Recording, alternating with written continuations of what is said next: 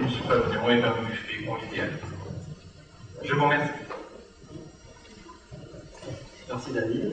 Merci à vous toutes et tous d'être ici et de m'accueillir dans ce charmant lieu de Montagnard. Donc effectivement, je vais vous parler aujourd'hui, ce soir, euh, de l'Union européenne essentiellement, mais aussi un peu en préalable, dire, développer un peu ce que c'est que le concept de démocratie, et enfin parler du système politique français. La démocratie. Démocratie, ça vient du grec demos, kratos, le peuple et le pouvoir. Donc le pouvoir du peuple exercé par le peuple pour le peuple. C'est ça le concept de la démocratie. Pour qu'il y ait une démocratie, il faut donc qu'il y ait un peuple et un pouvoir. En général, le pouvoir, il y en a toujours à prendre. Le peuple, ça dépend dans quel contexte on se situe. Il, existe un peuple français, existe-t-il un peuple européen? Déjà, il faut qu'il y ait un peuple, un pouvoir, et surtout, il faut qu'il y ait une courroie de transmission entre le peuple et le pouvoir, pour que le peuple exerce peu ou prou le pouvoir.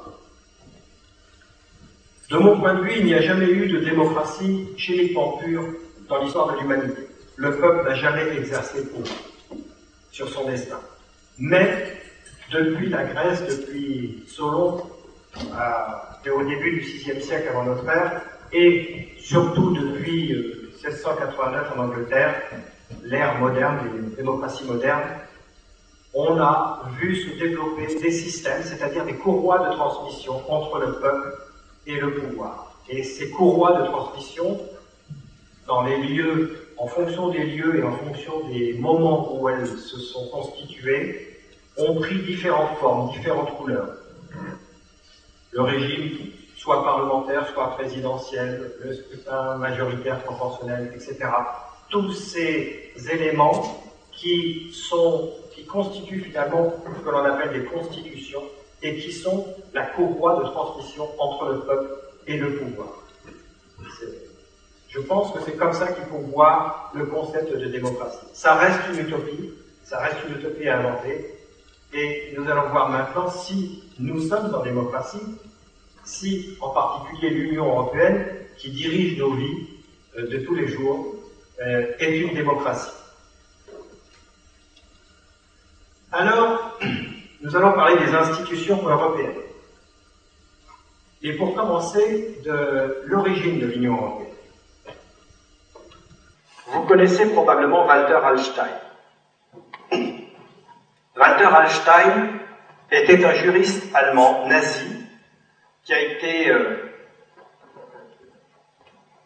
professeur puis doyen de la faculté de Rostock, membre du parti nazi, en 1938, du 21 juin au 25 juin, Hitler l'envoya avec d'autres juristes en Italie pour travailler avec leurs camarades fascistes italiens sur l'élaboration d'une constitution européenne.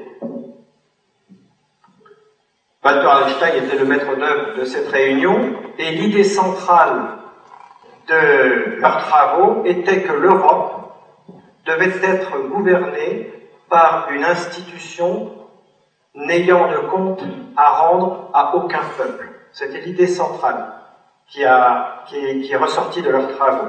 Cette idée centrale, on la retrouve dans un livre qu'a écrit Walter Hallstein et qui a connu plusieurs éditions, puisque Walter Hallstein est devenu le premier président de la Commission européenne euh, après la signature du traité de Rome. Et, cette idée centrale de commission, puisque c'est de ça qu'il s'agit, c'est la Commission européenne, qui n'a de compte à rendre à aucun peuple, on la trouve déjà dans l'article 9, alors c'est difficile à lire, je suis désolé, dans l'article 9 du traité sur la communauté économique du charbon et de l'acier. Donc on voit que c'est une idée euh, qui traverse toute la construction européenne depuis le début, depuis ses prémices, avec la communauté économique du charbon et de l'acier. Dans son article 9, la commission de la CECA n'a de compte à rendre à aucun peuple. Elle est composée d'individus libres, enfin libres, euh, autonomes, indépendants. Walter Einstein ensuite est fait prisonnier à la bataille de Cherbourg en 1944. Il est recyclé par les États-Unis. Alors, euh, la belle histoire qu'on raconte aux enfants est qu'il a réussi à cacher son passé nazi. En fait, ce qui est plus vraisemblable, c'est que les Américains y ont vu leur intérêt, puisque eux aussi avaient déjà programmé la, une constitution européenne, ou en tout cas, euh, oui, une Europe fédérale après la guerre, qui serait l'instrument de leur puissance sur les États européens. Et donc finalement, il y a eu convergence entre les deux intérêts, et Walter Einstein a été donc recyclé par les États-Unis au sein de la CDU, et, euh, on lui a demandé d'élaborer, de réfléchir à la constitution européenne, une future Europe. Donc il a été un des pères fondateurs de l'Union européenne, donc, a commencé par la CECA, puis le traité de Rome ensuite, et il a ressorti eh bien, de ses cartons les travaux qu'il avait fait avec ses camarades italiens euh, en 1938. Euh, euh, pardon, vous avez dit au bénéfice de, des Américains? Oui, les Américains ont recyclé Walter Einstein pour leur projet politique de créer une Union européenne qui sera l'instrument de leur euh, mainmise sur les peuples, sur les nations européennes. Ici, sur cette photo, on voit qui a été prise en 1964, le 24 avril, on voit cinq personnes. Alors cette photo, je l'ai trouvée sur le site eu-fact.org, qui contient pas mal d'éléments et d'articles sur les origines de l'Union européenne. Walter Einstein, numéro 1, Ludwig Erhard, Ludger Westry, Karl Karsten, Karl Günther von Haas. Dès le début, un des plus gros financiers de l'Europe de Bruxelles était le gouvernement d'Allemagne. On voit ici les principaux architectes de l'Union européenne réunis à Bruxelles pour faire valoir leurs droits sur le futur continent européen. Tous ces membres actifs étaient des membres actifs de la coalition IG Farben régime nazi. IG Farben, c'était le cartel de la chimie, du pétrole et de la pharmacie, qui regroupait BASF, Bayer et Wurst.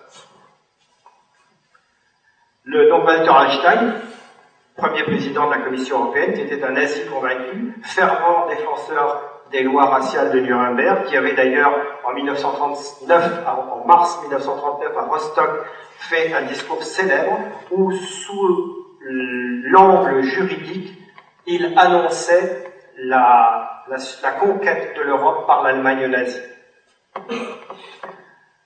Ludwig Erhard, lui, est le chancelier d'Allemagne. Sur cette photo, il est chancelier. Il a succédé à Adenauer. Il a été chancelier de 63 à 66. C'est lui qui a fait réintégrer les anciens dirigeants de, de IG Farben, en particulier le PDG de la société Bayer, qui avait été euh, condamné pour crime contre l'humanité par euh, le tribunal de Nuremberg. C'est lui qui a fait, qui a réhabilité tous ces gens de IG Farben, euh, donc qui est redevenu en fait l'ancien président de Bayer est redevenu président de Bayer après sa réintégration grâce à Ludwig Erhard. Ludwig Westring, lui, il était secrétaire général de la chancellerie d'Allemagne, président de VIAG sous le régime nazi. VIAG, c'était l'ensemble de l'industrie, ça, ça coiffait, en, en quelque sorte un super ministère de l'industrie nazi. Euh, Karl Karsten, représentant d'Allemagne au Conseil européen de Strasbourg, était avant la guerre, enfin avant oui, membre des SA dès 1934 et était un nazi enthousiaste. Karl Günther von Haas, chef du presse-office d'Allemagne, c'est le chef de la propagande, hein, responsable des relations publiques et de la propagande, lui était officier de la Wehrmacht en 1936. il a participé aux campagnes de Pologne, de France et de Russie. Donc là, on voit d'où vient l'Europe? Quelles sont ses origines, à la fois nazies et aussi récupérées par les Américains pour leur projet d'asservissement et de maîtrise de contrôle des nations européennes? Alors maintenant, on va voir les institutions européennes.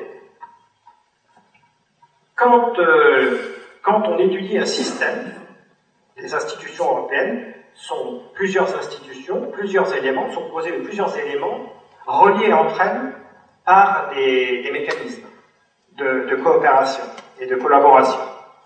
Quand on analyse un système, la première chose à faire, c'est l'analyse nodale, c'est-à-dire que l'on s'intéresse aux liens qui relient les différents éléments du système. Plus un élément est connecté avec de nombreux autres éléments, plus il est central, plus il est euh, important dans le système. Les éléments faiblement connectés aux autres éléments sont des éléments périphériques du système. Le centre de gravité du système est l'élément qui est le plus fortement connecté aux autres.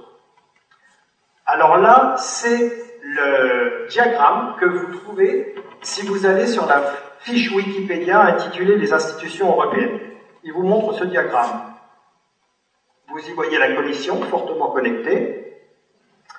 Vous y voyez sur la gauche trois institutions intéressantes. Le Conseil de l'Union européenne, qui est le Conseil des ministres, en fait, c'est il y a un représentant du pouvoir exécutif de chaque pays. C'est un conseil qui travaille en permanence. Le Conseil européen, c'est le conseil des chefs d'État qui se réunit quatre fois par an. Et il comporte aussi le président de la commission, le parrain. Et vous avez une institution assez bizarre, le comité des représentants permanents. Elle est très peu citée dans les traités. J'ai trouvé, euh, c'est une espèce d'éminence grise. On voit que ce comité qui travaille en permanence assiste le Conseil de l'Union européenne, aide le Conseil européen et négocie avec la Commission. Intéressant. C'est une espèce d'éminence grise, la Commission étant au centre du système. Alors j'ai reproduit ce... Et on voit que les banques, la Banque Centrale Européenne, n'est reliée à personne. Elle est totalement indépendante des autres institutions et donc des peuples. Alors j'ai recomposé ce diagramme sous une autre forme. On garde la même topologie, mais on change la topographie. Donc voici les institutions, voici les liens, et maintenant, on comprend un peu mieux. Il y a trois cercles. Un cercle central avec la commission, qui est relié à tous les autres éléments du système. Dans un second cercle, le Conseil européen, le comité des représentants permanents et le Conseil de l'Union européenne, et enfin dans un troisième cercle périphérique du système, le Parlement européen par exemple. Le Parlement européen est un élément périphérique du système. Je crois qu'il y a quelqu'un qui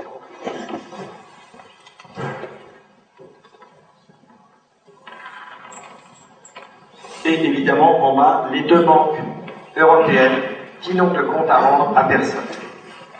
Alors évidemment, vous pouvez me dire, oui, bon, l'analyse nodale, c'est bien beau, mais ça n'est pas suffisant.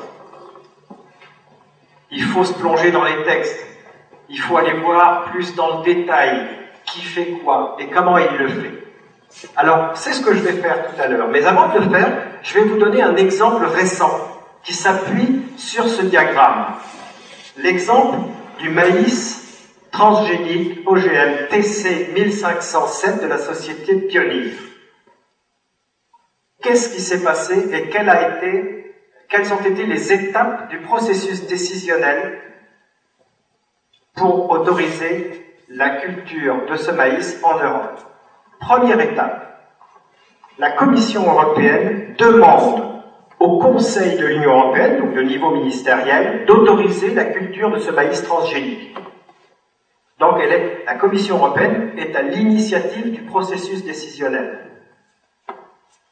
Le Conseil de l'UE vote, 19 pays sont contre, 4 pays s'abstiennent, 5 pays sont pour, c'est la deuxième étape, Mais ça ne suffit pas pour obtenir la majorité qualifiée. Donc nous sommes dans une non-décision. Je reviendrai tout à l'heure sur ce qu'est la majorité qualifiée. Troisième étape, en fait en parallèle, le Parlement européen vote, se prononce. 385 contre, 35 abstentions, 201 pour.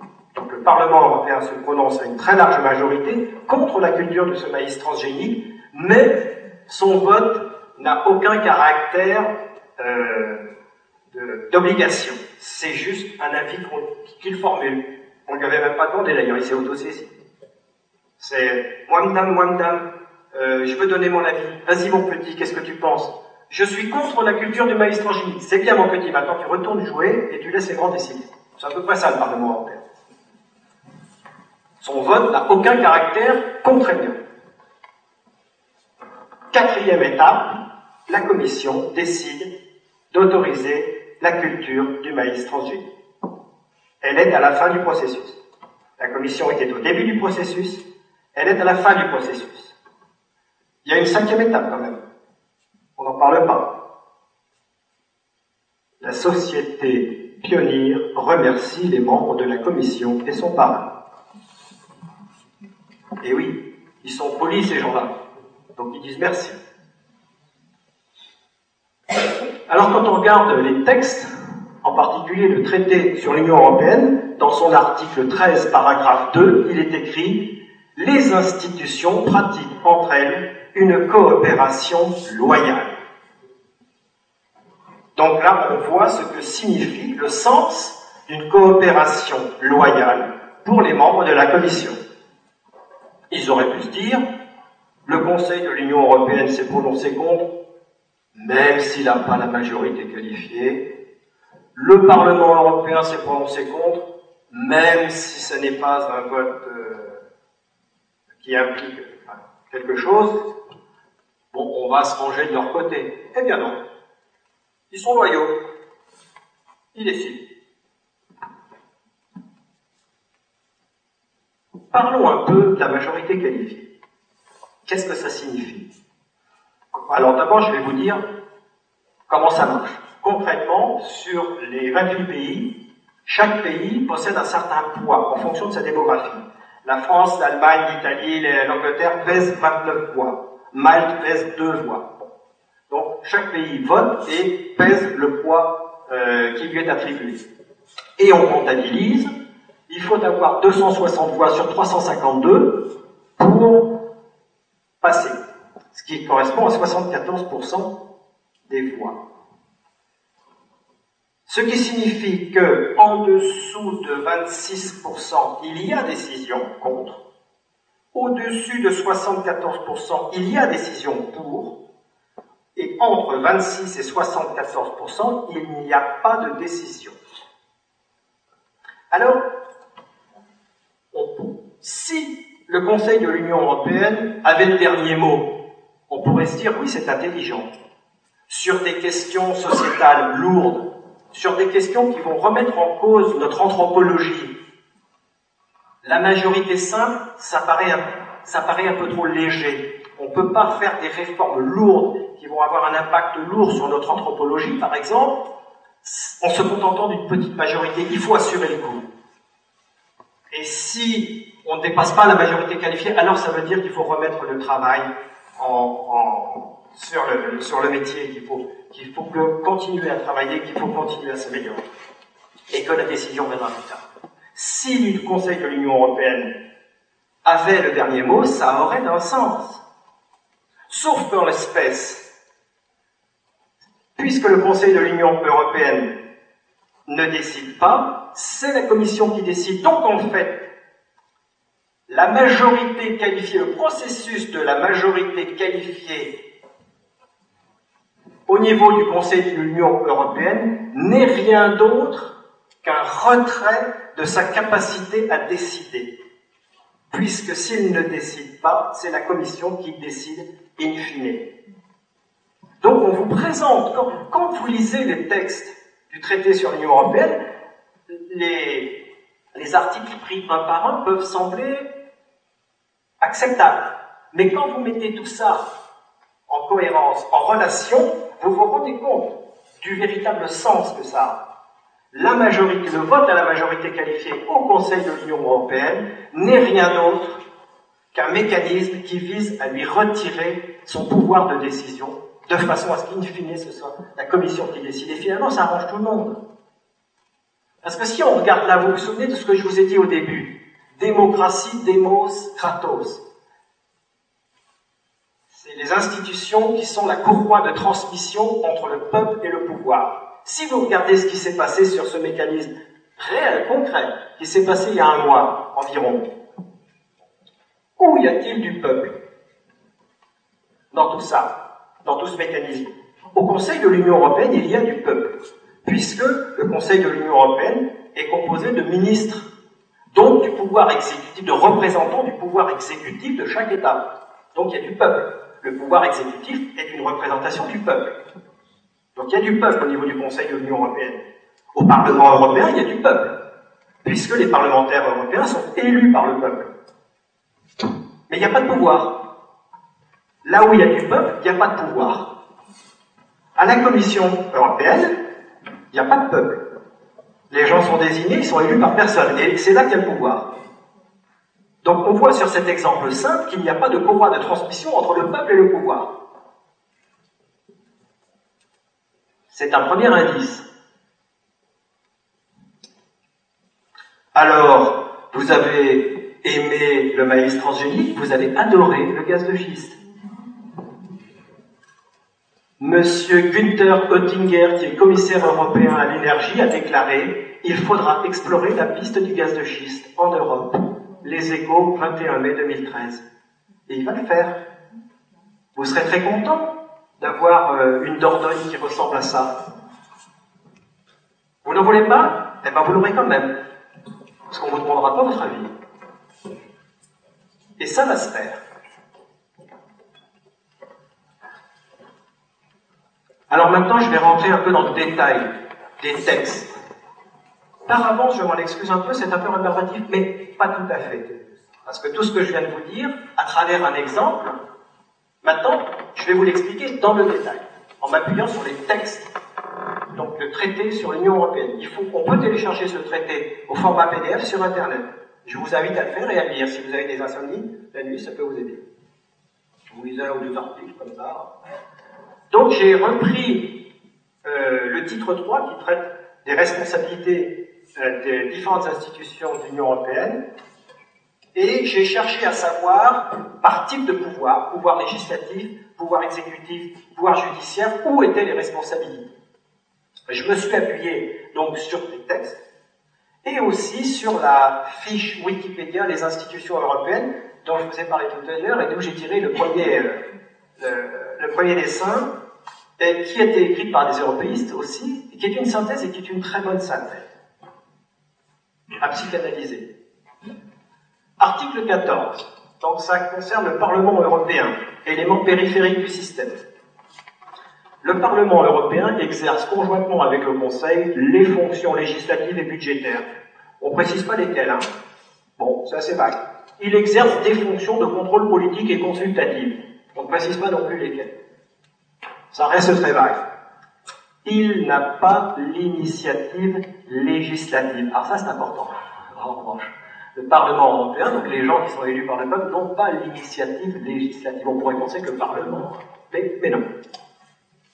Article 16. Le Conseil.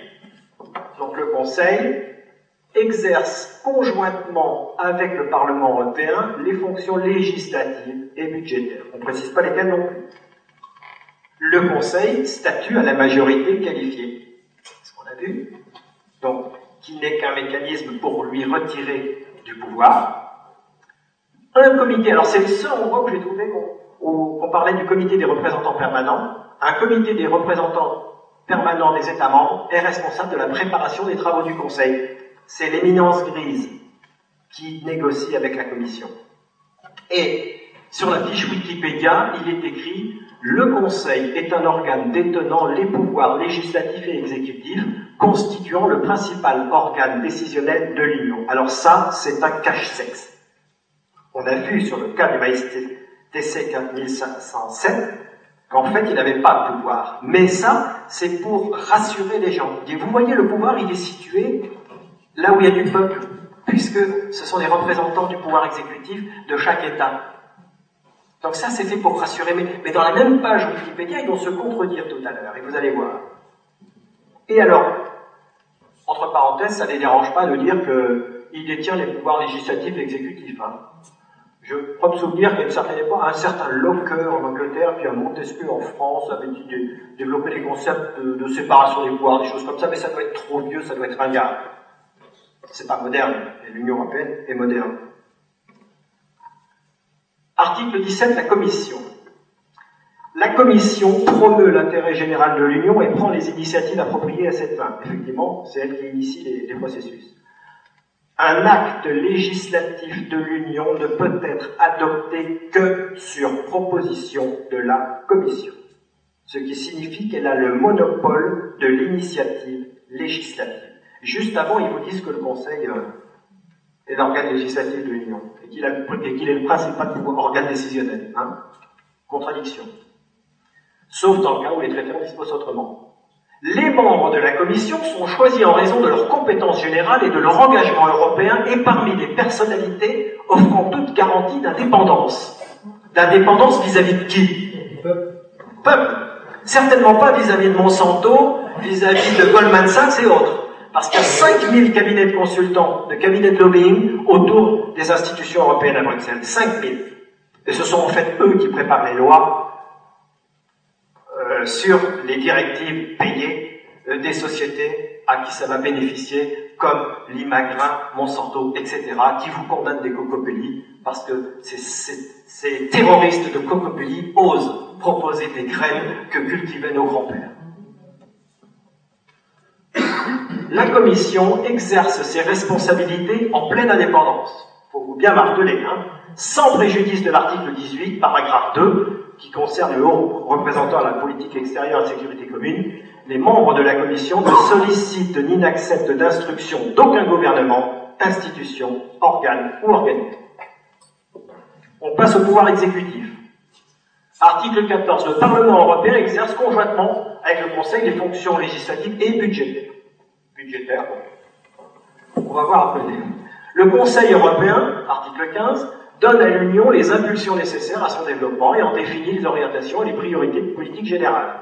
Il n'exerce pas de fonction législative. Le Conseil européen se prononce par consensus. À 28, bon, c'est le chef d'État, le Conseil européen, sauf dans le cas où les traités en disposent autrement. Article 7, 16, le Conseil. Le Conseil exerce conjointement avec le Parlement européen les fonctions législatives budgétaires, on ne précise pas lesquelles, il exerce des fonctions de définition des politiques et de coordination conformément aux conditions prévues par les traités. Et là, tout ça, ça reste assez flou. Hein. L'article 17 qui concerne la Commission, la Commission promeut l'intérêt général de l'Union et prend les initiatives appropriées à cette fin. Elle exécute le budget et gère les programmes. Ça, c'est du pouvoir exécutif. Exécuter le budget, gérer les programmes, c'est ça le cœur du pouvoir exécutif pas s'y tromper. Elle exerce des fonctions de coordination, d'exécution et de gestion conformément aux conditions prévues par les traités. C'est du pouvoir exécutif. Là, on est cœur du pouvoir. À l'exception de la politique extérieure et de sécurité commune et des autres cas prévus dans les traités, elle assure la représentation extérieure de l'Union Elle prend les initiatives de la programmation annuelle et pluriannuelle de l'Union pour parvenir à des accords interinstitutionnels, ce qui signifie qu'elle a la maîtrise du calendrier. On sait bien que dans une entreprise, c'est pas l'ouvrier qui décide du calendrier, c'est le patron. Et ici, c'est la Commission européenne qui a la maîtrise du calendrier, qui a la maîtrise du temps. Et sur la fiche Wikipédia, il est écrit la Commission est l'organe exécutif de l'Union, en parfaite contradiction avec ce qu'ils écrivaient précédemment sur le Conseil. Mais c'est sur la même fiche, sur la même page. Je veux dire, il faudrait faire analyser cette fiche par un psychanalyste. Ce serait très intéressant. Le pouvoir judiciaire. La commission, article 17, la commission surveille l'application du droit de l'Union sous le contrôle de la Cour de justice européenne. C'est-à-dire qu'elle a un œil sur le judiciaire, ce qui lui vaut d'ailleurs le surnom de gardienne des traités.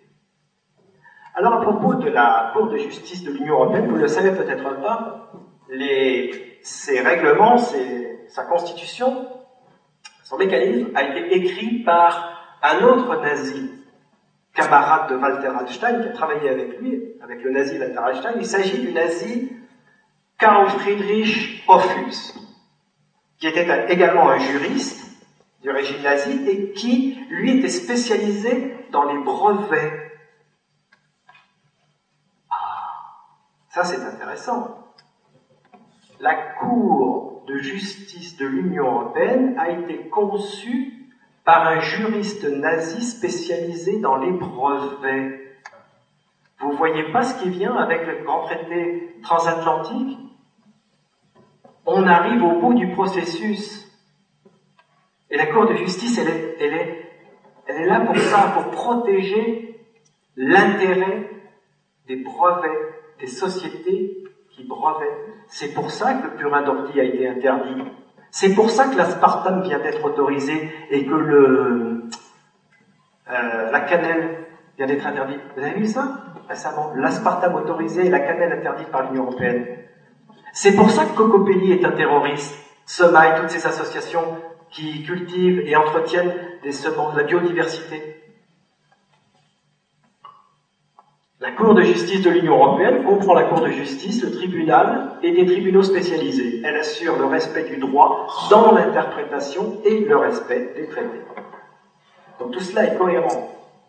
Les juges et les avocats généraux de la Cour de justice et les juges du tribunal sont choisis parmi des personnalités, une fois de plus, offrant toute garantie d'indépendance et réunissant les conditions visées aux articles 243 et 254 du traité sur le fonctionnement de l'Union européenne. Le système est bien verrouillé, le système est bien ficelé.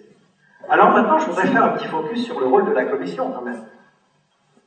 Et là, je cite l'excellente page Wikipédia, institution de l'Union européenne, qui fait un résumé parfait. Si vous avez suivi ce que je viens de vous dire, le résumé de cette page est parfait la Commission est l'organe exécutif de l'Union. Bah oui, il gère les budgets et les programmes. C'est un organe composé d'un représentant par État, actuellement 28, mais organisé de façon à être indépendant des intérêts nationaux. L'organe est à l'origine du droit de l'Union européenne et a le monopole de l'initiative législative dans les domaines de l'expédié communautaire. Donc elle concentre les pouvoirs exécutifs, législatifs et un peu judiciaires. Il se charge de l'activité quotidienne de l'Union, c'est ce que je dis, la maîtrise du calendrier, et à la tâche de surveiller l'application des lois et des traités. Ce rôle lui confère le nom de gardienne des traités. En résumé sur la Commission, c'est l'organe exécutif, elle a le monopole de l'initiative législative, un œil sur le judiciaire, la maîtrise du calendrier, aucun compte à rendre au peuple. Eh bien ça, mesdames et messieurs, ça porte un nom. Ça, ça porte un nom. Ça s'appelle un dictateur. Ou alors, les mots n'ont pas de sens. Ça n'est pas un gros mot, dictateur. Sous la Rome antique, à l'époque de la République, quand la République était en danger, le Sénat pouvait nommer un dictateur pour un certain temps, non renouvelable. Il prenait toutes les décisions pour sauver la patrie. Et d'ailleurs, dans la Constitution française, c'est prévu également. Le général de Gaulle avait inscrit un article, je ne sais plus si c'est le 16, je crois, de mémoire, l'article 16 de la Constitution, qui prévoit qu'en cas de grande urgence, le chef de l'État puisse prendre tous les pouvoirs pendant un certain temps. C'est pas un gros mot, sauf que là, c'est permanent.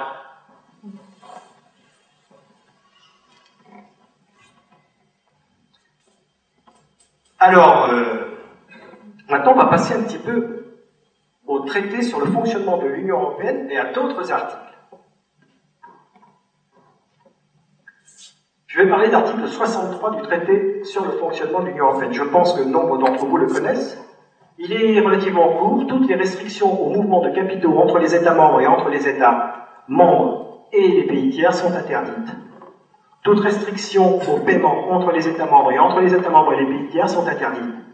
C'est de la langue technocratique, mais en bon français, ça signifie il est interdit d'interdire de délocaliser. Si je suis propriétaire d'une usine automobile à Montbéliard et que je veux transférer mes capitaux en Indonésie, il est interdit de me l'interdire. Et donc je délocalise mon, mon usine euh, d'automobile en Indonésie, où les gens sont payés un dollar de la journée.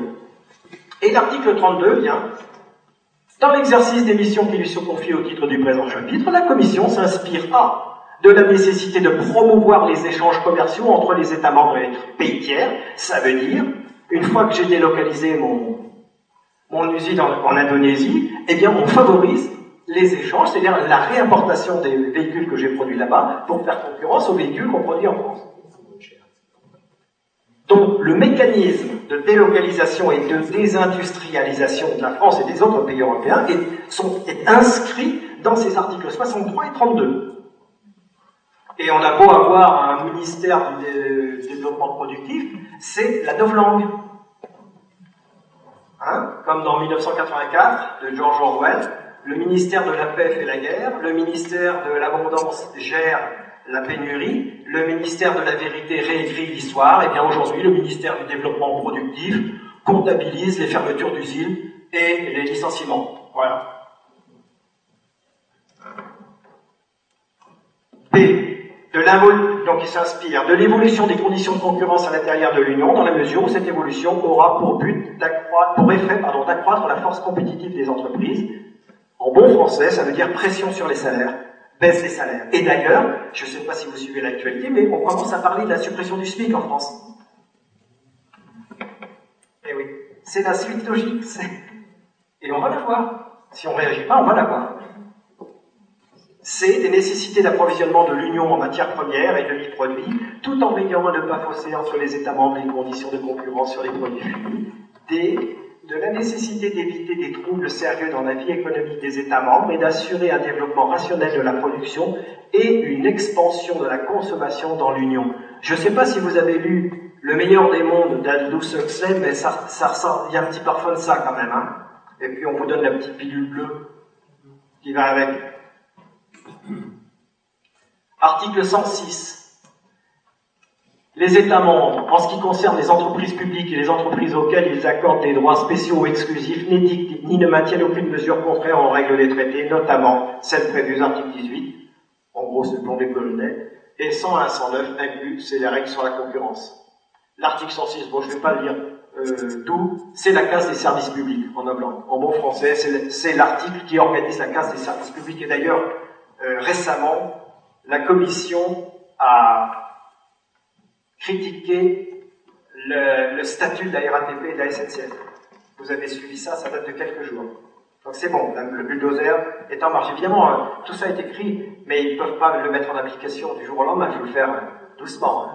C'est la, théorie du, du comment, la grenouille, voilà. Donc on chauffe l'eau tout, tout doucement. Alors, article 106, la Commission veille à l'application des dispositions du présent article et adresse, en tant que de besoin, des directives ou décisions appropriées aux États membres. Ça veut dire qu'elle, ça veut dire qu'elle a un pouvoir de contrôle et, et, de, et de pression sur les États membres. Mais on va le voir, c'est, l'article 121 est encore plus explicite. Écoutez bien, peu de gens le connaissent. Le Conseil sur recommandation de la Commission, c'est-à-dire qu'elle a encore une fois l'initiative. Élabore un projet pour les grandes orientations des politiques économiques des États membres de l'Union et en fait un rapport au Conseil européen, donc là c'est toutes les politiques ultralibérales euh, qui nous sont imposées aujourd'hui. Il y a un aller-retour, bon j'ai fait la synthèse, hein. il y a un aller-retour avec le Conseil européen, puis des recommandations du Conseil, il en informe le Parlement européen, donc le Parlement, élément périphérique du système. Ensuite, le Conseil, sur la base des rapports présentés par la Commission, c'est toujours elle qui, a la maîtrise du processus, surveille l'évolution économique ainsi que la conformité des politiques économiques avec les grandes orientations dans les pays membres de l'Union et dans l'Union. Lorsqu'un État mène une politique non conforme aux règles, aux doctes, euh, à la doxa ultralibérale, la Commission peut adresser un avertissement, le Conseil, sur recommandation de la Commission, toujours peut adresser des recommandations, puis les rendre publiques. Ce qui veut dire que la Commission contrôle et sanctionne les politiques des États.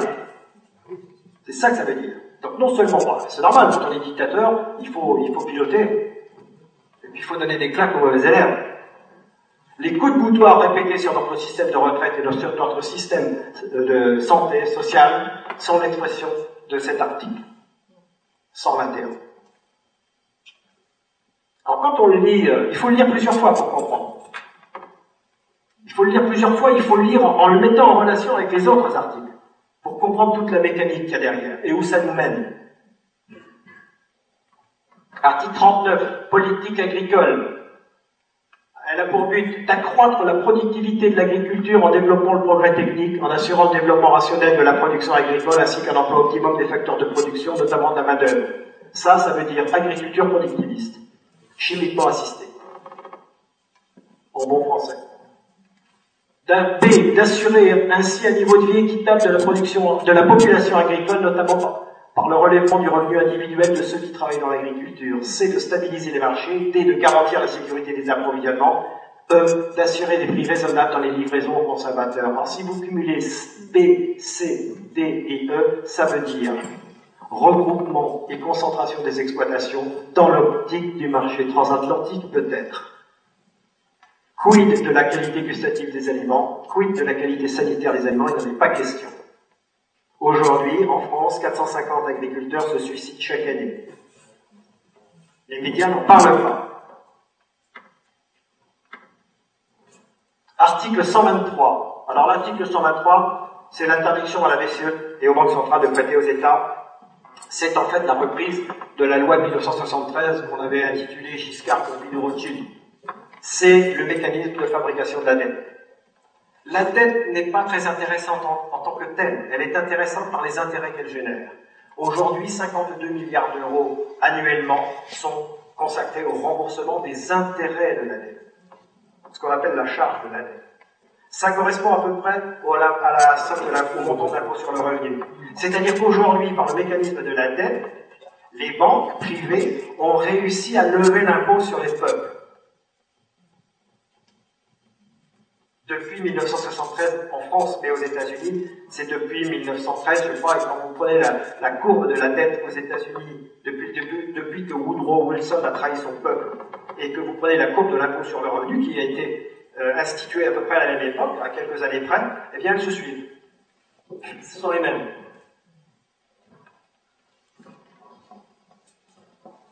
Article 42 du traité sur l'Union européenne maintenant. Dispositions concernant la politique de sécurité et de défense commune. 1. La politique de sécurité et de défense commune fait partie intégrante de la politique étrangère et de sécurité commune. Elle assure à l'Union une capacité opérationnelle s'appuyant sur des moyens civils et militaires. L'Union peut y avoir recours dans, dans des missions en dehors de l'Union. Donc ce n'est pas une politique de défense. Ça ne relève pas d'une stratégie de défensive, de protection du territoire. On peut il est écrit qu'on peut l'exercer ailleurs, afin d'assurer le maintien de la paix, la prévention des conflits et le renforcement de la sécurité internationale, comme on l'a fait en Libye, en Afghanistan, en Irak. Hein. C'est ça le maintien de la paix. On, propage la démocratie par des bombardements aériens, conformément au principe de la Chambre des Nations Unies. L'exécution de ces tâches repose sur les capacités fournies par les États membres. Donc ça veut dire qu'on n'est pas obligé de participer à tout mais bon, ça ouvre la possibilité de. Alors je suis allé sur. Alors, parmi les, les opérations qui ont été menées par euh, l'Union européenne, il y a une opération en Macédoine, deux opérations au Congo, au Tchad, Bosnie, Somalie, Ouganda, Libye. J'étais assez surpris de. Ah ben oui, effectivement, on parle de l'OTAN en Libye, mais en fait c'est l'Union européenne aussi. Puisque l'Union européenne, c'est la face de. Et l'OTAN, c'est pareil sur le site euh, RedFrance, rpfrance.eu, qui est le site des hauts militaires, des militaires français qui sont euh, dans l'état-major de l'Union européenne. Donc, site redfrance.eu, il est écrit ceci. Le Conseil de l'UE a décidé le 1er avril 2011 une opération de l'Union européenne d'appui à des opérations d'assistance humanitaire en réponse à la situation de crise en Libye. Donc on a fait, de l'assistance humanitaire, 100 000 morts. La décision prévoyait que l'UE, sur demande de l'Office national, de l'Office des Nations Unies pour la coordination des affaires humanitaires, mènerait une opération militaire dans le cadre de la sécurité et de la défense commune, la PSCD, afin de soutenir l'aide humanitaire dans la région. Donc ça a bien marché. Hein. Aujourd'hui, la, Libye est sans dessus-dessous, à feu et à sang. Elle est soumise à, des, à des, groupes terroristes, alors qu'avant, euh, la Libye était le pays où les gens avaient le plus haut niveau de vie du Maghreb et du Mashrek réunis. Kadhafi n'était pas un saint, c'était un dictateur, ok, bon, mais enfin la population. Deux, la politique de l'Union au sens de la présente section n'affecte pas le caractère spécifique de la politique de sécurité et de défense de certains États membres. Elle respecte les obligations découlant du traité de l'Atlantique Nord pour certains États membres qui considèrent que leur défense commune est réalisée dans le cadre de l'organisation du traité de l'Atlantique Nord. Elle est, et elle est compatible avec la politique commune de sécurité et de défense arrêtée dans ce cadre. Donc elle est autant compatible. C'est pour cela que le périmètre de l'Union européenne doit correspondre au périmètre de l'OTAN. C'est pour cela que les Américains veulent que la Turquie rentre dans l'Union européenne, pour faire coïncider tout cela. À une époque, on a raconté des histoires aux Français en disant que la, politique de, de, sécurité commune de l'Union européenne, c'était euh, pour faire euh, un, truc à côté de l'OTAN et tout. Non, c'est une intégration complète à l'OTAN. Et quand on sait que toute la chaîne opérationnelle de l'OTAN est commandée par les Américains, je veux dire, il y a des Américains à tous les postes clés, j'en sais quelque chose. Euh, donc voilà, ça veut dire qu'en gros, l'Union européenne, la politique de défense de l'Union européenne est soumise aux intérêts géostratégiques des Américains, ni plus ni moins. Et d'ailleurs, on le voit euh, tous les jours depuis, euh, depuis qu'il n'y a plus de président en France les engagements et la coopération dans ce domaine demeurent conformes aux engagements souscrits au sein de l'Organisation du traité de l'Atlantique Nord, qui reste, pour les États qui en sont membres, le fondement de leur défense collective et l'instance de sa mise en œuvre. Ça veut dire bien ça, le fondement de leur défense collective, ça veut dire soumise à la même politique, donc celle des États-Unis, et l'instance de, leur mise en œuvre, ça veut dire sous le commandement des États-Unis, le commandement opérationnel. C'est ça que ça veut dire. Donc l'article 42 du TUE pose la soumission de la politique étrangère, la soumission des, États européens à la politique étrangère américaine. Voilà. Alors maintenant, je vais parler aussi d'un petit traité qui est assez marrant, c'est le traité qui institue le mécanisme européen de stabilité, qui concerne les pays de la, zone euro, le MES. Alors le MES, en fait, c'est un, organisme financier il récolte des fonds, il les place, il veut, et puis quand on, lui demande, quand un pays européen en difficulté lui demande, à ce moment-là, il prête de l'argent. Ce qui est intéressant, c'est que il, peut réclamer de l'argent et on doit lui donner sans condition. En revanche, quand il prête de l'argent, il met des conditions. C'est lesquelles C'est les conditions du FMI, tout ça, casse des services publics, etc. Donc, article 5, le Conseil des gouverneurs, chaque membre du MES désigne un gouverneur et un suppléant.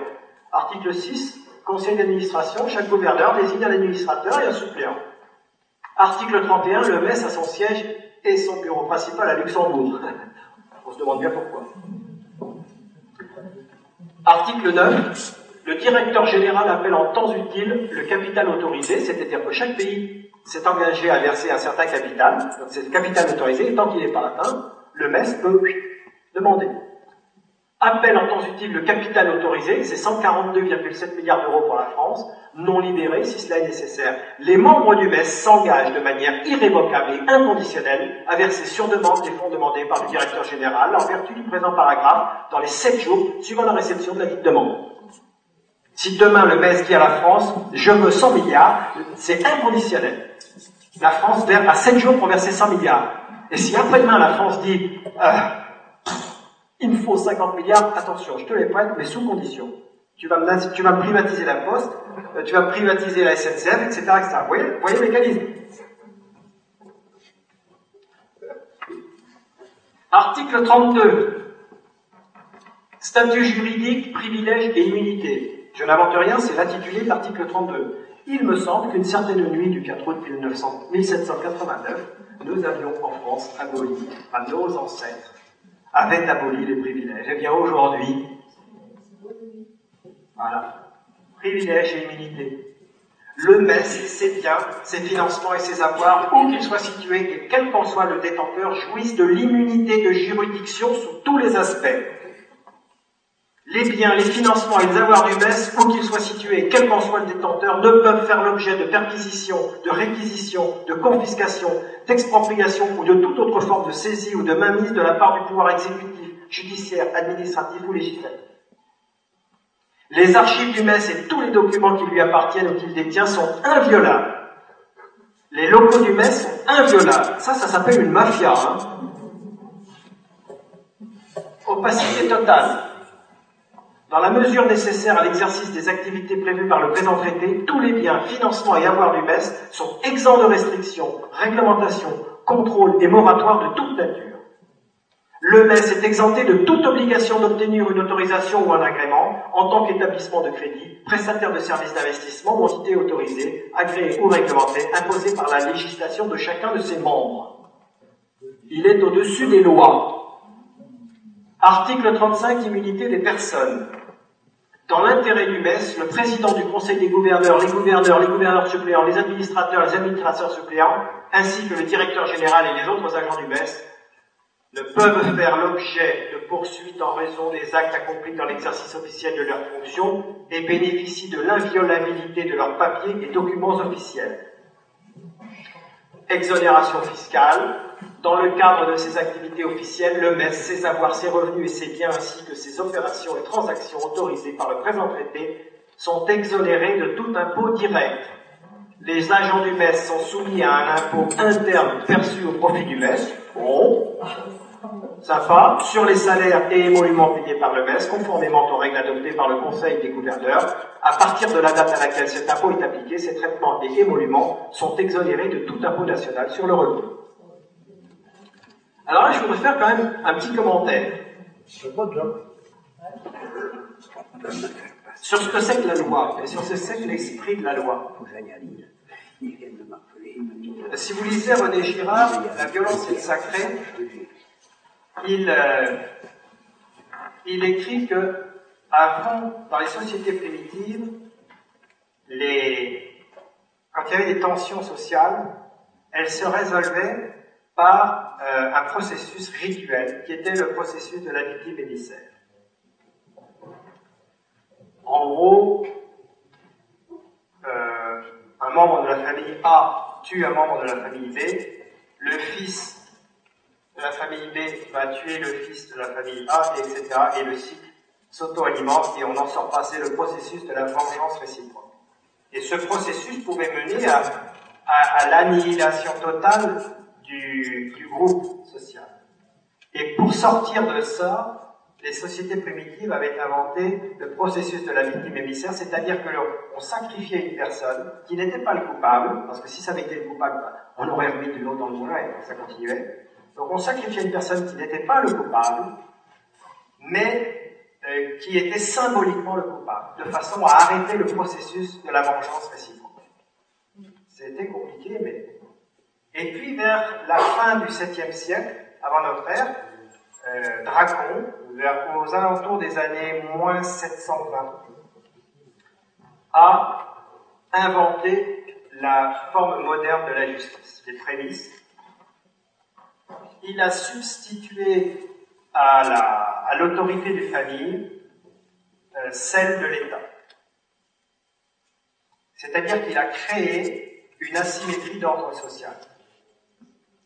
Cette fois, on pouvait s'en prendre au coupable et punir le coupable, mais ça n'était pas de la vengeance de la part de la famille victime, c'était au nom de la collectivité que l'on faisait cela. C'est-à-dire qu'il y avait une asymétrie d'ordre social. C'était la collectivité tout entière, par ses représentants, qui punissait le coupable. Vous voyez? Ce sont les fondements de la justice moderne. L'idée centrale de la justice moderne, c'est que on rend la justice au nom du peuple. La justice en France est rendue au nom du peuple français. Donc on sort du processus de la vengeance réciproque. Par parenthèse, c'est la même chose qui se passe au niveau international. L'ONU n'est rien d'autre que cela. C'est la représentation de la collectivité des nations du monde qui autorise ou pas le fait de faire la guerre. Donc on sort du processus. L'ONU, la légitimité de l'ONU, c'est justement qu'elle euh, qu'elle crée une asymétrie d'ordre social par rapport aux nations qui seraient en compétition les unes avec les autres, qui voudraient se. Ainsi, quand euh, vous entendez des gens, alors c'est Dracon hein, qui a institué ça, et d'ailleurs il voulait que sa justice soit implacable, et c'est de là que vient l'adjectif draconien. Quand vous entendez des gens qui disent que l'on peut se passer de l'ONU pour faire la guerre, ça veut dire que ces gens ont simplement 27 siècles de retard, intellectuellement. ils en sont encore à la mode de pensée pré-draconien. C'est ça que ça veut dire. Tous les gens qui disent on n'a pas besoin de faire, l'ONU pour faire la guerre, bah, l'autorisation de pour faire l'opération militaire, sont des gens qui ont 27 siècles de retard. Je ne cite personne, mais bon. Là où je voulais en venir à propos du MES, c'est qu'à partir du moment où vous soustrayez des gens à la justice ordinaire, c'est-à-dire à la justice qui est, euh, qui est conduite au nom du peuple, au nom de la collectivité, vous les remettez de fait dans le processus de la vengeance. C'est très dangereux. Les gens qui ont écrit ça, je pense, ne s'en rendent pas compte. Mais j'espère que les administrateurs, les gouverneurs et tout ça ont de bons gardes du corps. Parce qu'en échappant à la justice ordinaire, ils sont remis de fait dans le processus de la vengeance réciproque.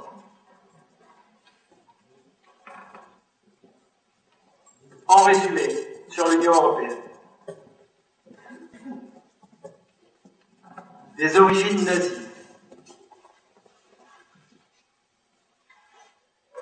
Une concentration des pouvoirs par la Commission composée de personnes non élues et totalement indépendantes des peuples. Une centrale qui n'a aucun compte à rendre au peuple.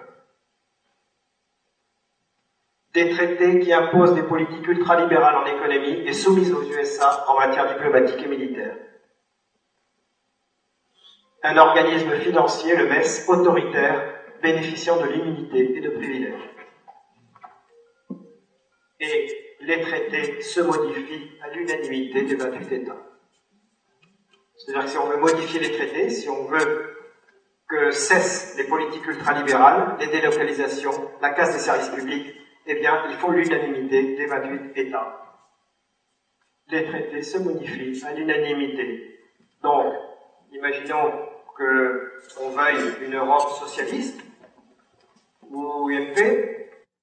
Imaginons que euh, le Parti Socialiste ou l'UMP ait 50% de chance d'arriver au pouvoir en France, pour qu'il y ait 28 pays socialistes en même temps, la probabilité pour qu'il y ait 28 pays socialistes en même temps est de 0,5 puissance 28. Ce qui fait une journée tous les 735 000 ans.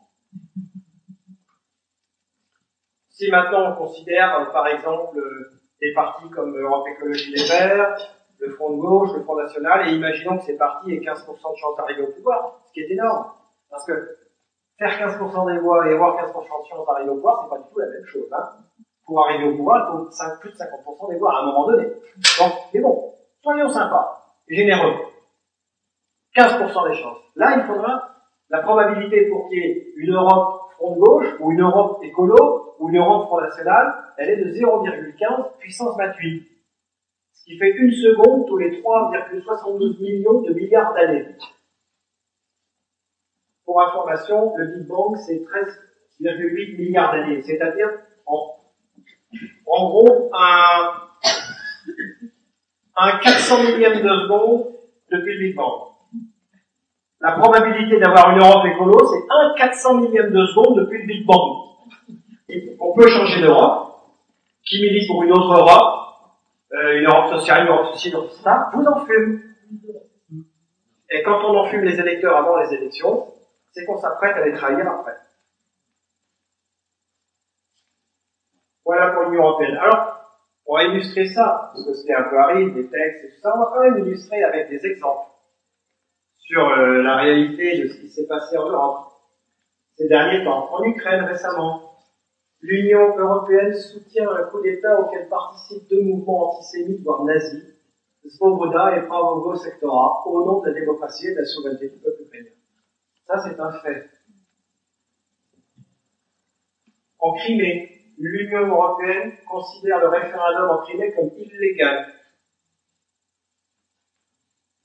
En Suisse, l'Union européenne réagit au résultat du référendum et bloque Erasmus, qui est un programme d'échange d'étudiants, et Horizon 2020, qui est un programme d'échange euh, de chercheurs, de, recherche, de recherche. Grande-Bretagne, récemment, Viviane Reding, commissaire européen à la justice, dit les Britanniques sont trop ignorants au sujet de l'Europe pour qu'on organise un référendum sur le sujet. Récemment, le président euh, de l'Allemagne est allé en Suisse pour dire que au, président suisse, il fallait se du référendum, c'est pas En Grèce, 2011, Georges Papandreou, devant le Parlement grec, s'exprime de cette façon quand il veut organiser un référendum ou contre l'euro. C'est l'expression la plus forte de la démocratie, un grand moment de patriotisme pour les citoyens, alors donnons le dernier mot au peuple et laissons les citoyens décider. Dans la foulée, le point du 1er novembre, la décision de Georges Papandreou de recourir à un référendum annoncé lundi soir semait la panique sur les bourses et alimentait les critiques des pays partenaires. C'est mal, le référendum. Le Parisien, du même jour, Papandreou persistait si, tempête sur la zone euro. France Inter, le premier, même jour, le projet de référendum grec sur le plan, sur le plan européen de sauvetage financier de la Grèce a semé le trou le à Paris comme dans les autres capitales de la zone euro.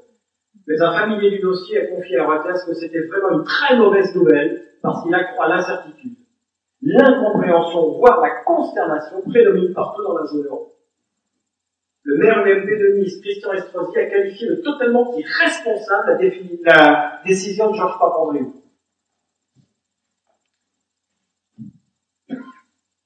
qui a, selon lui, cédé à la panique face aux manifestations populaires en Grèce. Nicolas Sarkozy avait estimé que l'admission de la Grèce dans la zone euro au début des années 2000 avait été une erreur. Ce fut une erreur parce que la Grèce est rentrée avec des chiffres qui étaient faux et que son économie n'était pas prête. Qui a trafiqué ces chiffres? Goldman Sachs.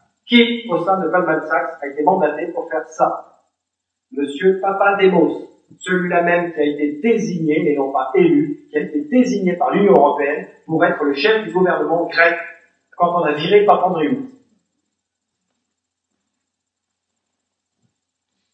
Toujours la Grèce, l'Express, le lendemain. Stupeur et indignation dominaient les réactions en Europe. Nicolas Sarkozy et Angela Merkel se sont déclarés déterminés à faire appliquer le plan de sauvegarde de la Grèce, malgré l'annonce du référendum. Ça veut dire quoi, ça?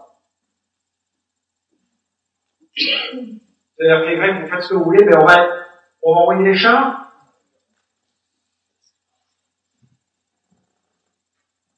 François Fillon qui regrettait l'annonce prise de façon unilatérale par Georges Papandreou. Il a demandé l'autorisation?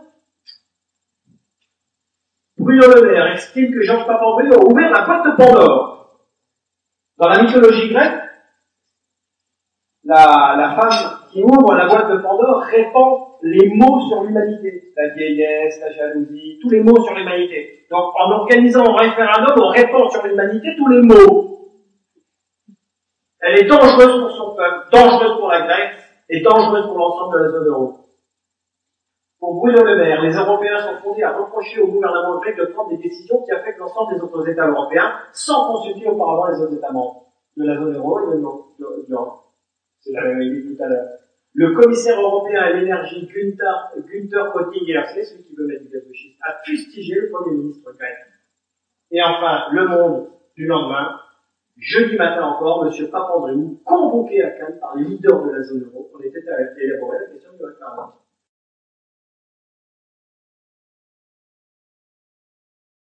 Papandreou, tu frappes à la porte, tu fais trois pas, tu salues, et t'attends qu'on te dise de, le mettre au repos. C'est à peu près ça. On remonte encore un peu plus loin. 2005, la France, TCE. La France dit non, le peuple de France dit non à 55%. Un peu plus tard, en 2008, les représentants du peuple français disent oui à 84%. Pays-Bas, le peuple français dit non, le peuple euh, dit non à 62%. Les représentants du peuple batave disent oui à 76%. En Irlande, ils ont carrément annulé le référendum de 2005 parce que c'était mal parti. Mais du coup, comme c'est les constitutionnel chez eux, il a fallu qu'ils votent en 2008. Le peuple français, le peuple irlandais dit non à 53%, on le fait revoter avec matraquage, on donne de l'argent, et là il, vote enfin oui. Il y a quand même un fil directeur dans tout ça, moi je trouve. Le référendum semble être une menace pour l'Union européenne. Il n'aime pas le référendum. Or, le référendum, c'est tout de même l'outil démocratique par excellence, le plus pur. Donc, si l'utilisation de l'outil démocratique par excellence est une menace pour un système, cela signifie que ce système est totalitaire, ou alors les mots n'ont pas de sens.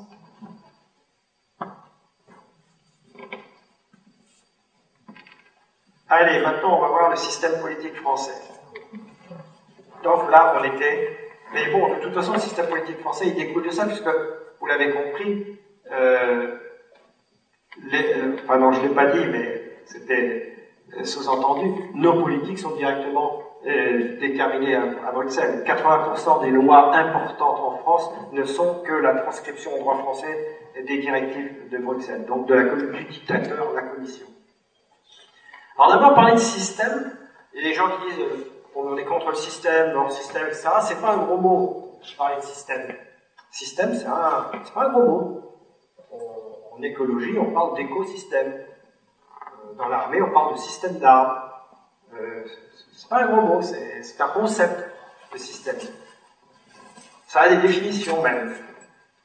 La définition que j'ai retenue, c'est celle-ci. Un système est un ensemble d'éléments en interaction dynamique, organisés en fonction d'un but et immergés dans un, environnement. Donc, ensemble d'éléments en interaction dynamique, on voit que les institutions européennes sont un système, un ensemble d'éléments en interaction dynamique, on a bien vu le, diagramme de la fiche Wikipédia, organisé en fonction d'un but, ce but d'ailleurs peut être émergent. On peut ne pas le voir tout de suite. Généralement, le premier but d'un système, c'est de se maintenir et immerger dans un environnement. Donc, il faut qu'il s'adapte aussi. D'ailleurs, les deux nécessités principales des systèmes sont la nécessité de conservation et la nécessité d'adaptation à son environnement. Quand l'environnement bouge, on retrouve la droite et la gauche finalement. Conservation, adaptation. La majorité du temps, les systèmes sont conservateurs. La grande majorité du temps, puisque la conservation, c'est se maintenir en vie. Et quand pour se maintenir en vie, ils sont obligés d'évoluer, alors à ce moment-là, ils deviennent, ils évoluent. Il y a des propriétés aussi des systèmes. Des propriétés d'interaction, on l'a vu avec l'exemple des institutions européennes, de globalité, un système est global, de complexité d'organisation. La complexité, tout ça. Tout ça, ça, ça, ça, indique aussi la notion d'émergence. Dans un système, chaque élément joue son rôle. Et c'est en interaction avec les autres éléments du système que le rôle global du système prend du sens. Et parfois, il est émergent. Par exemple, dans une fourmilière, la fourmi est un, individu binaire, qui réagit de façon binaire à un stimuli simple. Phéromone, phéromone, il y va, il n'y va pas. Donc, c'est d'ailleurs, on fait pour les informaticiens, il, il existe des logiciels en colonie fourmi pour trouver le plus court chemin dans un réseau complexe, dans un réseau compliqué. Donc la fourmi est un individu binaire, donc on pourrait qualifier de bête, mais la fourmilière, elle, est, intelligente. C'est-à-dire l'ensemble des interactions entre les fourmis fait que globalement l'ensemble est intelligent. D'ailleurs, euh, quand vous avez un, une fourmilière qui part, enfin des, fourmis qui partent de leur fourmilière jusqu'à un endroit où il y a de la nourriture, et pour les abeilles c'est pareil, assez rapidement elles trouvent le chemin le plus court. Donc la fourmi étant réagissant de façon binaire je, trouve une phéromone, donc déjà elle, tape par terre régulièrement pour laisser des traces de phéromones, et puis elle suit les phéromones des autres, et par cette action binaire qu'on peut qualifier de bête, l'ensemble de la fourmilière arrive assez rapidement à trouver le chemin le plus court. Donc l'ensemble de la fourmilière. C'est une propriété émergente du système. Tout ça pour dire que, on va le voir dans le système politique français, chaque parti joue son rôle. Chaque élément du système joue son rôle, pas forcément de connivence avec les autres. Et c'est le système qui fait connivence, qui fait sens. Alors le système politique français, quels sont les éléments du système? Le premier élément, à mon avis, qui est le centre de gravité du système, parce qu'il est relié, il est le plus fortement relié, c'est les médias dominants. Alors les médias dominants, c'est pas une entité seule, ils sont plusieurs, mais globalement, et en plus ils sont aussi un peu en concurrence les uns avec les autres, mais globalement ils, donnent et ils distillent la même, euh, la même doxa, la même, la même propagande. Ce sont eux qui définissent les valeurs, le système de valeurs de la société, par en particulier l'hypnose. Ils définissent le carcan sémantique et la langue. Là, j'ai parlé d'un langue tout à l'heure à propos du ministère du redressement productif, mais euh, sur le plan social, euh, si vous vous souvenez, dans les années 80, euh, quand les vagues de licenciement ont commencé à arriver, au début on parlait de plan de licenciement. Puis, assez rapidement, le, gouvernement socialiste, pour calmer le jeu, a dit bon, on licencie d'accord, mais on va accompagner ce plan de licenciement d'un plan social. C'est-à-dire un plan social, ça consiste à donner des formations aux gens pour leur permettre de retrouver un emploi derrière. Et puis, vers le milieu des années 90, on parlait plus de plan de licenciement, on ne parlait plus que de plan social. C'est-à-dire que le vilain mot avait disparu de la langue, il ne restait plus que le mot social. Et donc, on avait opéré une inversion sémantique complète. Un plan social, aujourd'hui, c'est un plan antisocial. Donc, on est parfaitement dans, dans la logique de George Orwell de 1984. Et puis bon, je peux prendre euh, d'autres exemples. Libéral. Libéral, c'est pas un gros mot. Au 19e siècle, les libéraux, c'était ceux qui militaient pour la liberté d'expression, pour ces choses-là. Mais repris dans le système économique, libéral, ça veut dire finalement la liberté du loup dans la bergerie. Voilà. Donc, si vous êtes le, si vous êtes l'agneau, c'est pas terrible. Donc, ils définissent le carcan sémantique et dans ce carcan, et ce faisant finalement, ce carcan sémantique, c'est ce que l'on appelle communément le politiquement correct. Mais le politiquement correct, ça n'est rien d'autre que l'ordre moral. Les médias, c'est un peu la Sainte Inquisition. Ils définissent l'ordre moral, et ceux qui ne sont pas d'accord, qui au Moyen Âge étaient les mécréants, les sorcières, aujourd'hui ce sont des complotistes.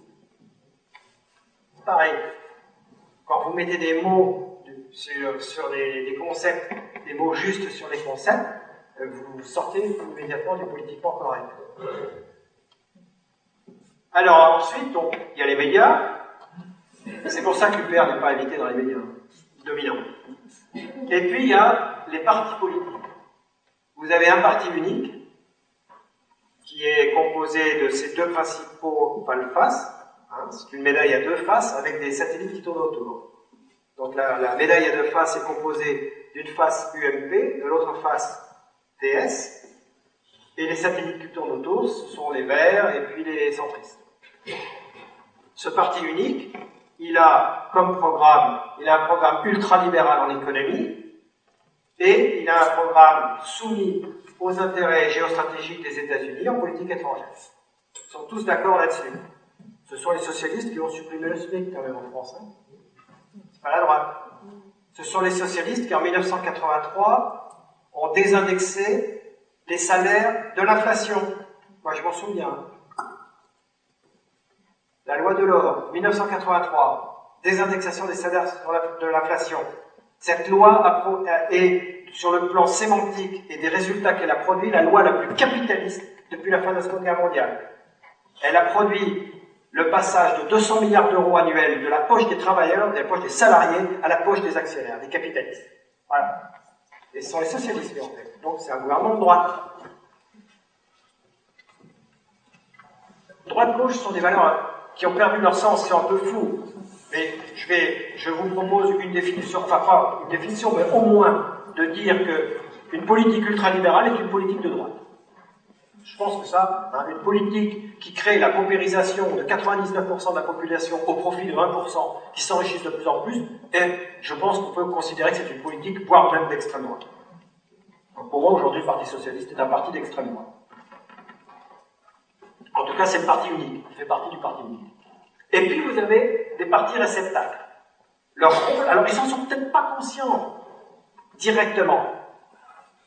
Je ne suis pas certain que Mélenchon ou Marine Le Pen soient véritablement conscients de, la, de, la,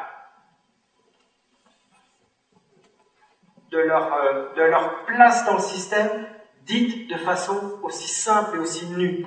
Leur rôle, c'est de recueillir les mécontents et de les neutraliser en les divisant.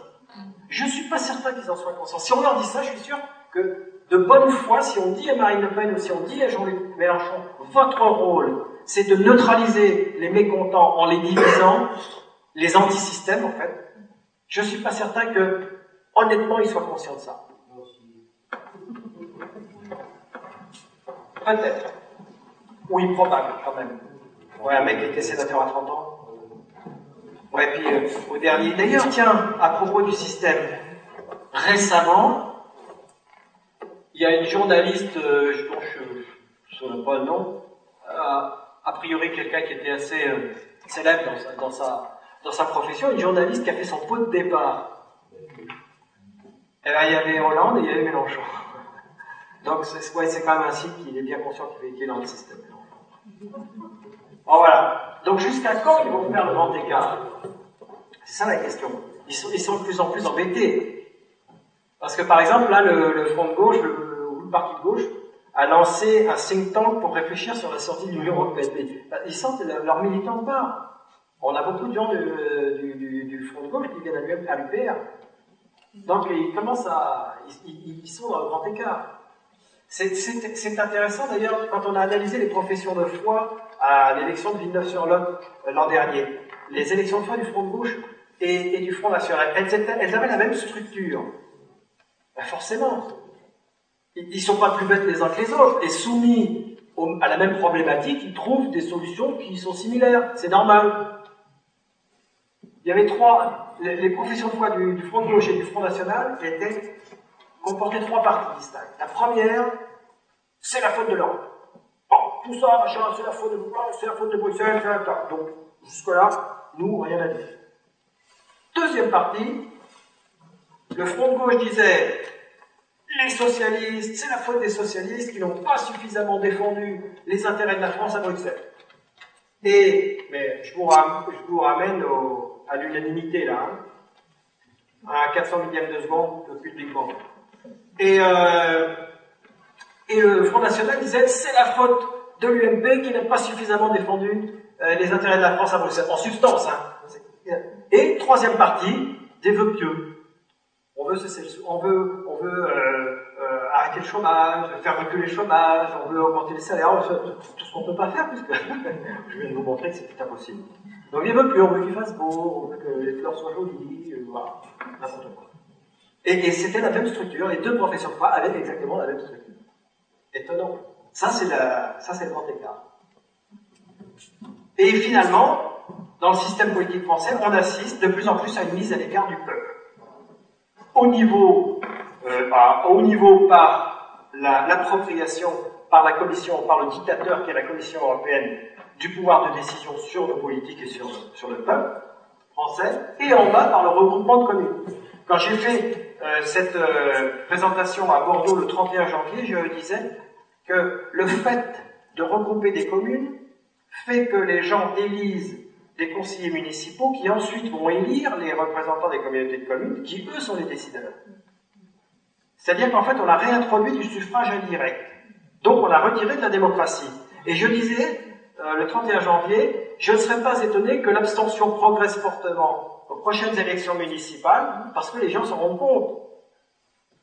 Eh bien, alors c'est qu'on double. Alors que les élections municipales sont traditionnellement des élections où les gens vont voter. Mais quand un, citoyen va voir son maire et pour lui dire et, ça en est où le trottoir devant chez moi, là c'est dangereux, et que l'autre lui dit bah, désolé, c'est pas moi qui décide, c'est la communauté de communes, ça, les gens se rendent compte qu'on leur vole leur démocratie. Donc on le vole en haut, on le vole en bas. Et aussi, les, les municipales, euh, c'est important pour, euh, les, pour les présidentielles. Finalement, Alors ça, c'est un sacré vote de la démocratie aussi, l'histoire des parrainages.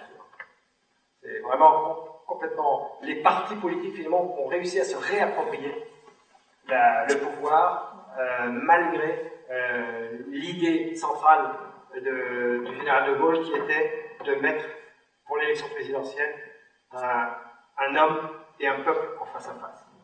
C'est l'idée centrale pour justement se, se, ne pas avoir à subir la loi des partis. Et aujourd'hui, la présidentielle, c'est devenu une élection à quatre tours. Le premier tour, c'est une présélection des candidats par les médias dominants. On a fait le coup euh, la dernière. On voudrait faire élire une chèvre ou un mammouth, on y arriverait. Le deuxième tour, c'est la course aux 500 parrainages, c'est la barrière des 500 parrainages. Le troisième tour, c'est le premier tour du scrutin. Et le quatrième tour, c'est le second tour du scrutin. Voilà où nous en sommes réunis. Alors, maintenant, eh bien, il y a une façon, il y a une possibilité quand même qui existe. Il y a, il au bout du tunnel, il y a une petite lumière qui s'appelle l'Union populaire républicaine, créée le 25 mars 2007 afin de rétablir l'indépendance de la France, de rendre sa liberté au peuple français et de restituer à notre pays son rôle historique de porte-parole de la liberté des peuples et des nations à travers le monde. Sociologiquement, l'Union populaire républicaine euh, comporte des adhérents qui sont issus de toutes les classes sociales, de tous les horizons politiques, beaucoup de primo-adhérents. Euh, je, compare souvent la sociologie de l'UPR à la sociologie de la résistance française euh, dans les années 40.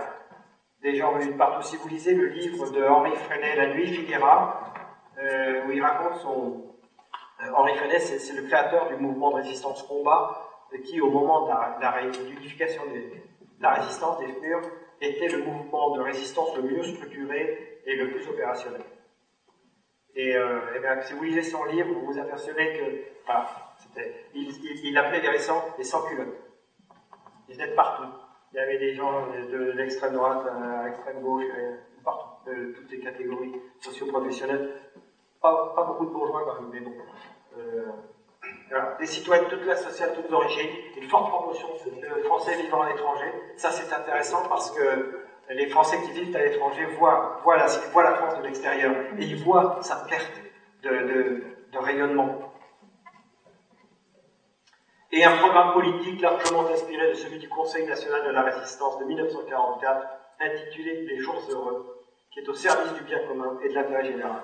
Un programme social, patriotique et.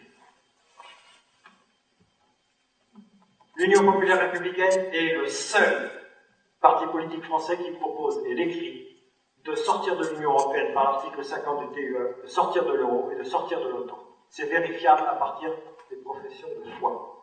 Encore une fois, la profession de foi est le seul document qui est archivé aux archives nationales de France, c'est-à-dire que c'est le document qui servira aux historiens du futur pour comprendre ce qui se passe aujourd'hui en France. Donc c'est le seul document qui fait foi. Les partis politiques peuvent dire ce qu'ils veulent, s'ils ne l'écrivent pas en de foi, ça ne vaut rien. L'UPR est le seul parti politique qui l'écrit. Alors maintenant, on a le choix, soit on continue dans l'Union Européenne et on arrivera là, à l'Europe des régions, ça, c'est le projet des Verts européens. Ah, vous avez le logo des Verts européens en haut. Donc, c'est le projet d'Europe des régions, des Verts. Vous voyez que au sud, vous avez la, France est découpée à peu près en deux. C'est à peu près la ligne de démarcation. Bon, pas tout à fait, mais ça y ressemble.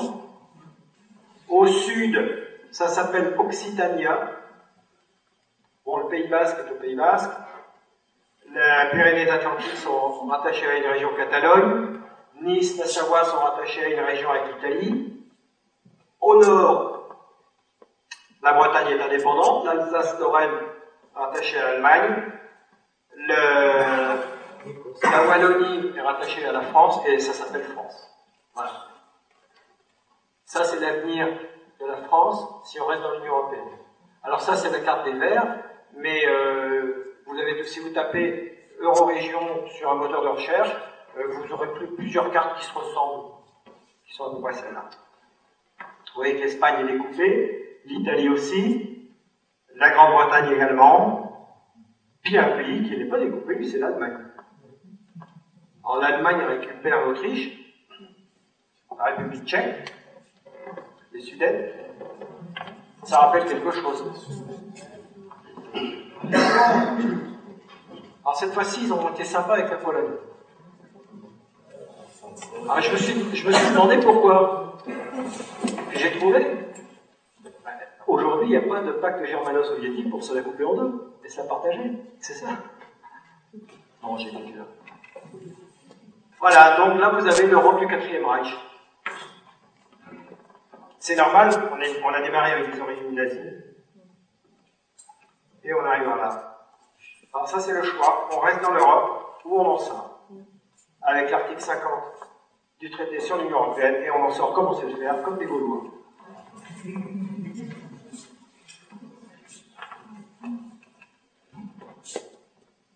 J'ai voté non au référendum en 2005, je n'ai pas changé d'avis et je vote UPR en 2014. Je vous remercie.